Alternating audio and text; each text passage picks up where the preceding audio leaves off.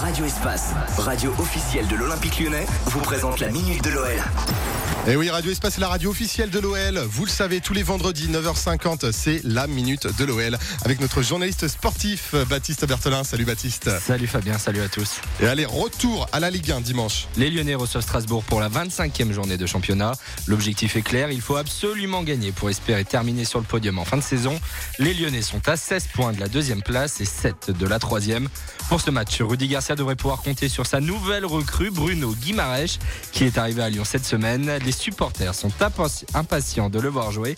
La rencontre débutera à 15h au groupe Ama Stadium. On a hâte de voir ça. Et puis on connaît aussi l'adversaire de l'OL en Coupe de France. Les Lyonnais recevront Paris le 3 ou 4 mars prochain pour les demi-finales. Gros morceau pour les Gaunes qui se sont inclinés à deux reprises contre le PSG cette saison. Oh, et cette période sera chargée car en l'espace de 7 jours, les Lyonnais affronteront la Juventus, Saint-Etienne et donc les Parisiens. De belles affiches qui feront sûrement vibrer le groupe Ama Stadium. Effectivement. Et puis on passe aussi eh bien, au tweet de la semaine. C'est un poste de ECN qui nous a fait marrer. Il a réalisé un photomontage avec quelques joueurs lyonnais comme Terrier, Cacré ou Cherki.